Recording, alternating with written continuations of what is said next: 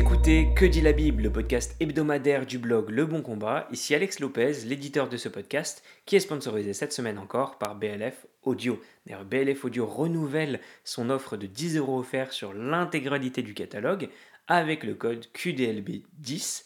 Euh, c'est un catalogue qui s'enrichit de, de plus en plus et de mois en mois. Et je vous encourage notamment à écouter le livre Faire plus mieux, un livre qui parle de productivité, d'aller au bout des tâches, d'organiser son temps, tout ça, bien sûr, avec une approche biblique. C'est plutôt une thématique qui s'y prête vu euh, la saison. Euh, voici la question, en tout cas, qui nous accapare cette semaine. Existe-t-il réellement un ministère d'évangéliste dans la Bible?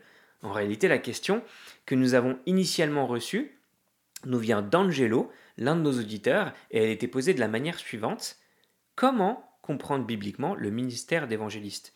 Mais Guillaume, tu as souhaité euh, reformuler cette question. Est-ce que tu peux nous expliquer pourquoi? Eh bien, parce que je ne suis pas sûr, mon cher Alex, qu'il y ait un ministère d'évangéliste euh, dans la Bible. Mais je tiens à le dire euh, d'emblée, je crois qu'il existe des personnes qui ont une fibre particulière pour l'évangélisation et même un don particulier pour cela. Ce que je questionne, Alex, c'est l'existence d'un office d'évangéliste si euh, toutefois euh, c'est ce que l'on entend lorsque l'on parle du ministère euh, d'évangéliste. Donc si c'est un office, une fonction, un, rôle précis, formel, là je pense que j'ai des doutes par rapport à l'existence de ce genre de rôle dans la Bible. Alors en quoi cette notion d'office d'évangéliste te pose problème? Eh bien, je pense que les Écritures ne mentionnent que deux offices, celui d'ancien et celui de diacre. Alors, bien sûr, on peut euh, discuter de la distinction qui existerait entre ancien et pasteur. C'est ce qu'on a fait d'ailleurs euh, lors d'un Coram Deo avec Florent Varac, que euh, tu joindras certainement, je pense, Alex, au lien utile lié à, cette, à, ce, à ce présent podcast.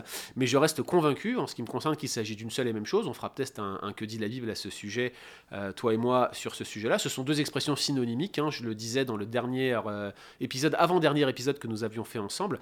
Le seul et unique texte qui soit pertinent en fait pour défendre l'existence du ministère d'évangéliste, c'est la fameuse liste d'Éphésiens 4, 11 et 12. Je vais vous la lire.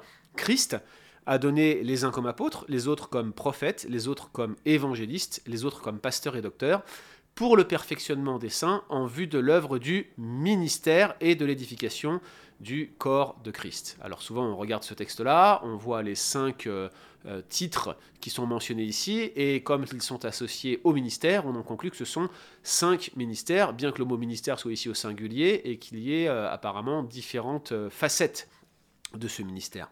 Alors, il y a plusieurs difficultés avec ce texte. Tout d'abord, est-ce qu'on doit réellement parler de cinq ministères ou cinq fonctions ou cinq dons ou cinq offices ou est-ce qu'on doit en parler euh, de quatre? Parce que pasteur et docteur, on le disait euh, lors du podcast avec Florent, ça semble être un seul et même terme. Il y a toute la question grammaticale derrière du cas et copulatif. Je vous renvoie là encore euh, à cet épisode qu'on avait fait avec Florent Varac et Pascal Denot, épisode de Coram Deo, où on discutait de cette problématique et où j'ai un désaccord, ça ne sera pas le premier, avec mon cher ami Florent Varac. Alors est-ce qu'on peut parler de cinq ministères ici comme certains le font?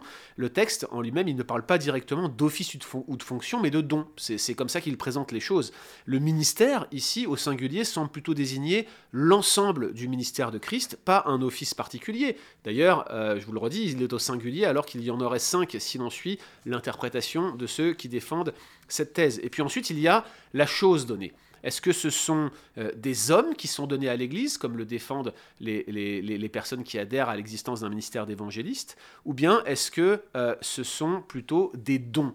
Alors si on isole les versets, on, a vraiment l'impression, au verset 11 et 12, que ce sont bien des hommes qui sont donnés, mais si on regarde l'allusion au psaume 68, 19, euh, que l'on retrouve au verset 8 d'Éphésiens 4, eh bien, ça laisse plutôt penser que ce sont des dons spirituels qui sont donnés à l'Église et qui viennent équiper certains hommes, eux-mêmes appelés à servir l'Église. Et d'ailleurs, autre question qui mériterait d'être tranchée et qui pourrait faire l'objet d'un podcast à part entière, c'est est-ce que finalement l'Église dont il est question ici dans Éphésiens 4 désigne l'Église universelle ou l'Église euh, locale? Est-ce qu'on a affaire en Éphésiens à une lettre circulaire ou à une lettre à une Église particulière? C'est très débattu pour les spécialistes, mais en tout cas, il y a de toute évidence des choses données qui sont des dons spirituels, à mon humble avis, plutôt que des hommes.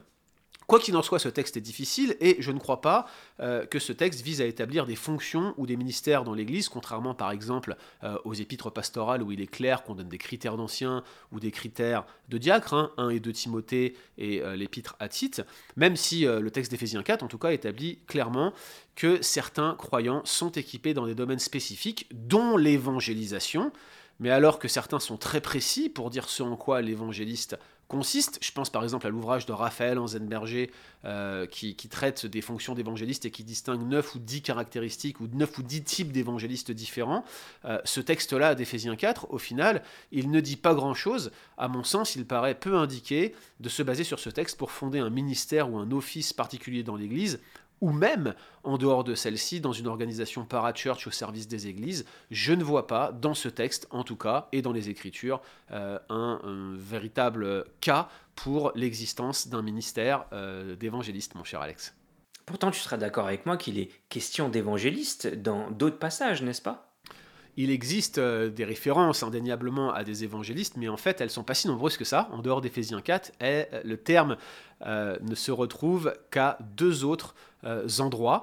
Euh, de Timothée 4, 5 par exemple, où Paul encourage son disciple, Timothée, en lui demandant de faire l'œuvre d'un évangéliste. Alors ceux qui défendent l'existence d'un ministère d'évangéliste, ils notent euh, qu'il lui dit de bien remplir son ministère à la phrase suivante. Fais l'œuvre d'un évangéliste, remplis bien ton ministère, et donc ils ont conclu que le ministère de Timothée était celui d'évangéliste. Mais si on prend l'ensemble de l'épître, et même l'ensemble des deux épîtres que Paul écrit à Timothée, euh, c'est pas vraiment ce que semblent accréditer les textes. Paul l'a envoyé à Éphèse, non pas simplement pour évangéliser, mais pour organiser l'Église, aider à nommer des anciens, et puis régler une problématique de leadership.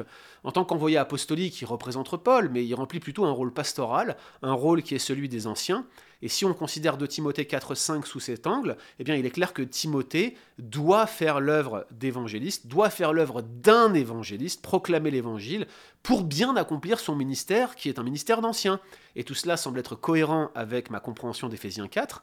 Évangéliste n'est pas un ministère, un office ou une fonction, mais un don de la parole. Ici, je, paraphrase un peu ce que, dit euh, Sylvain Romerowski dans un excellent article qu'il avait écrit sur Éphésiens 4. C'est un don de la parole, une des facettes de la proclamation de la parole de Dieu sans doute liée à l'annonce de la bonne nouvelle. Je ne crois pas que le texte de 2 Timothée 4, 5 accrédite l'existence d'un ministère d'évangéliste. Bien au contraire, il corrobore ma compréhension d'Éphésiens 4. Et puis il y a cet autre texte, mon cher Alex, celui qui qualifie Philippe d'évangéliste en Acte 21, 8. Bon là Guillaume, c'est tout de même clair que Philippe est appelé évangéliste.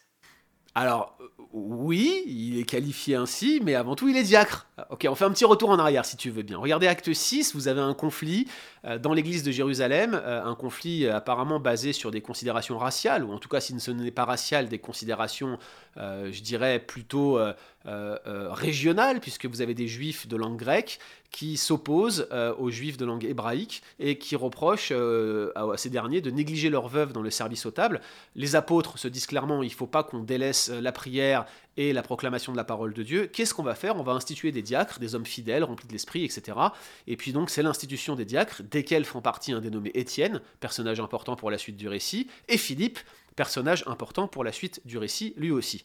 En acte 7, à la suite de cette nomination des diacres, vous avez le récit du meurtre d'Étienne parce qu'il évangélisait, justement, et euh, de la persécution qui s'ensuit. Et en acte 8, vous avez cette dispersion de l'Église en Judée et en Samarie, dispersion qui avait été annoncée dès acte 1, verset 8. Il leur dit, vous serez mes témoins en Judée, en Samarie, jusqu'aux extrémités de la terre.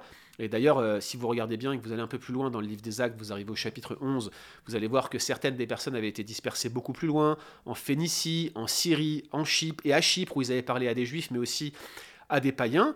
Et puis la persécution donc fait rage, et vous avez le récit en acte 8 de Philippe, qui va tout d'abord évangéliser la Samarie, avec le fameux épisode de Simon le magicien, et puis ensuite il va évangéliser l'eunuque éthiopien sur euh, le chemin désert. Donc c'est un diacre, Philippe, c'est un diacre qui a évangélisé, c'est un diacre qui a fait l'œuvre d'un évangéliste, mais ça, ça reste un diacre. Alors la question c'est, Pourquoi est-ce qu'on l'appelle évangéliste? Eh bien moi je vais vous dire, je pense qu'ici on a affaire à un phénomène qui est répandu partout dans le Nouveau Testament et ce phénomène s'appelle la désambiguisation. Je répète, la désambiguisation, c'est un phénomène qui consiste à distinguer les noms qui reviennent le plus souvent dans un même livre. Si je vous demande quel était le prénom le plus répandu au premier siècle après Jésus-Christ, vous allez me dire probablement on ne sait pas. Eh bien figurez-vous que si, on sait, il y a eu des études qui ont été menées sur un certain nombre de documents d'Ostraka ou même d'inscriptions funéraires qu'on a retrouvées euh, au Proche-Orient ancien, et on est capable de vous dire que probablement l'un des noms les plus courants en Palestine au 1er siècle après Jésus-Christ, eh bien c'était le nom de Simon. Eh bien regardez bien, qu'est-ce qui se passe dans le Nouveau Testament, écrit pour décrire une situation du 1er siècle euh, après Jésus-Christ Eh bien Simon, c'est l'un des noms les plus mentionnés dans la Bible, et à chaque fois que vous avez Simon, qu'est-ce qu'on fait? On le désambiguise, Simon Pierre, Simon le Cananite, Simon le lépreux, Simon le corroyeur, on parlait tout à l'heure de Simon le magicien, etc., etc., etc. Pour ne pas confondre les Simons, on commence pas à vous donner leur nom de famille, si tant est que ça existait à l'époque, on vous donne un qualificatif qui les décrit. Peut-être que Simon le lépreux, c'était un homme qui avait été lépreux et qui avait été guéri par Jésus. Simon le magicien, c'est pas très compliqué de comprendre pourquoi on l'appelait comme ça. Simon le corroyeur ou tanneur, eh bien c'est son activité qui le qualifiait ainsi. Simon Pierre, c'est le nom grec euh, qui lui était euh, donné. Euh, bref, le surnom qui leur est apposé vise à les désambiguiser, à les rendre distincts d'un autre euh, personnage portant le même prénom pour que les lecteurs ne se trompent pas, car la confusion peut être très fréquente. La preuve, regardez en Jean 14, 22, lorsqu'il parle de, Jude, euh, Jean s'empresse de préciser Jude, non pas l'Iscario, pour pas qu'on les confonde, pour pas qu'on confonde euh, le, Jude, le frère du Seigneur, avec, ou peut-être même Jude Thaddée, parce que c'est pas si clair dans le passage, avec l'Iscariote qui allait livrer Jésus. Or, si vous regardez bien, combien y a-t-il de Philippe dans le Nouveau Testament? Eh bien, il y en a deux. Alors généralement, les noms qui reviennent pas si souvent, on n'a pas besoin de les désambiguiser. Euh, il y en a même trois, si je dois être euh, plus précis, parce que vous avez Philippe, le frère d'Hérode, mais il ne rentre pas en ligne d'en compte ici. Parce qu'en fait, euh, quand on regarde les Philippes qui sont devenus chrétiens, on a Philippe l'apôtre, et puis on a Philippe le diacre.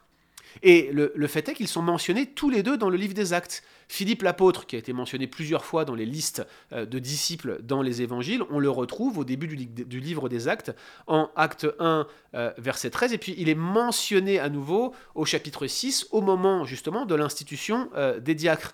Et puis à partir du chapitre 6, un peu plus loin, on a Philippe le diacre qui est mentionné, mais à ce stade, l'auteur n'a pas besoin de les désambiguiser en acte 1, eh bien, Philippe, l'apôtre, c'est le seul qui est mentionné jusque-là, pas besoin de le distinguer d'un autre. Et puis en acte 6, la structure du passage fait que, d'une part, vous avez les apôtres, et d'autre part, vous avez les diacres. L'un est mentionné comme apôtre, l'autre est mentionné comme diacre. C'est assez clair que ce n'est pas la même personne, puisque, d'autre part, l'auteur précise que les apôtres ne vont pas abandonner leur ministère pour servir aux tables. Donc, on parle bien de deux personnes différentes. En mentionnant Philippe avec les diacres, il est clair qu'on ne parle pas du même Philippe que celui qui est apôtre. Et c'est la même chose en Acte, verset 8. Philippe, il a un ministère en Samarie, alors qu'au début du chapitre 8, on a euh, la mention que tous les apôtres étaient restés à Jérusalem. Donc c'est clair, si c'est Philippe qui est en train d'évangéliser Samarie, c'est que c'était un de ceux qui s'étaient dispersés, donc c'était pas Philippe l'apôtre, donc c'était Philippe le, le diacre, pas besoin de les désambiguiser, les lecteurs avaient bien compris de quel Philippe il s'agit. Mais en acte 21, on a un problème. Parce que Paul est de retour à Jérusalem, c'est la visite de Jérusalem, et il va aller loger chez un certain Philippe. Si vous êtes un lecteur du livre des actes jusque-là, et que vous avez suivi le livre, vous vous dites, Philippe, l'apôtre, il est à Jérusalem, Philippe le diacre, il n'est pas à Jérusalem. Sauf qu'à ce moment-là, Philippe le diacre, il était rentré à Jérusalem. Donc qu'est-ce que fait Luc? Bah, il, comprend que ses lecteurs risquent de se dire que c'était Philippe l'apôtre, alors que c'était Philippe le diacre. Et Luc leur dit, non, non, non, il ne s'agissait pas de Philippe l'apôtre, il s'agit de l'évangéliste, c'est-à-dire, je, paraphrase, celui que j'ai décrit comme ayant évangélisé la Samarie, comme ayant évangélisé le nuque éthiopien, c'est Philippe, il rajoute l'un des sept, il tient absolument à le désambiguiser de l'apôtre, comme cette mention des sept le fait référence clairement. Il est absolument normal, chers amis, que Philippe soit connu pour son œuvre d'évangélisation. C'est lui qui le premier va parler à des non-juifs et par conséquent, il est légitime de l'appeler évangéliste, non parce qu'il occupait une fonction, mais parce qu'il était connu pour avoir été l'un des premiers, si ce n'est le premier, à avoir évangélisé des non-juifs. Il était l'un des précurseurs de l'une des euh, l'un des grands mouvements de l'esprit qui va amener le monde entier à être évangélisé. C'est l'un des grands thèmes du livre des actes. Et voilà pourquoi, cher Alex, je ne pense pas qu'il existe de ministère d'évangéliste, même si bien sûr de nombreux croyants sont équipés pour marcher dans les traces de Philippe le diacre qui a évangélisé la Samarie et ainsi prêcher la bonne nouvelle à toutes les nations. Merci beaucoup Guillaume, je te cache pas qu'en début de podcast j'avais cette curiosité de savoir comment est-ce que tu allais construire ton argumentaire concernant cette question et j'ai particulièrement apprécié le fait qu'on ait voyagé exégétiquement dans le livre des actes euh, pour pouvoir euh, comprendre et mieux s'imprégner de la parole de Dieu ça vient sublimer la cohérence des écritures. Avant de vous laisser, j'aimerais vous encourager à lire cette ressource qui s'appelle La conversion des éditions Neimarks et qui vient un petit peu euh, clairement affirmer qu'il est important d'annoncer un message clair concernant l'évangile, mais surtout que la responsabilité de l'évangélisation, d'où le lien avec ce podcast, euh, repose bibliquement et intégralement sur l'Église locale. En tout cas, je vous encourage à vous procurer cet ouvrage et le lien est excellent. Euh, quant à nous, on se retrouve la semaine prochaine. C'était Que dit la Bible en partenariat avec BLF Audio.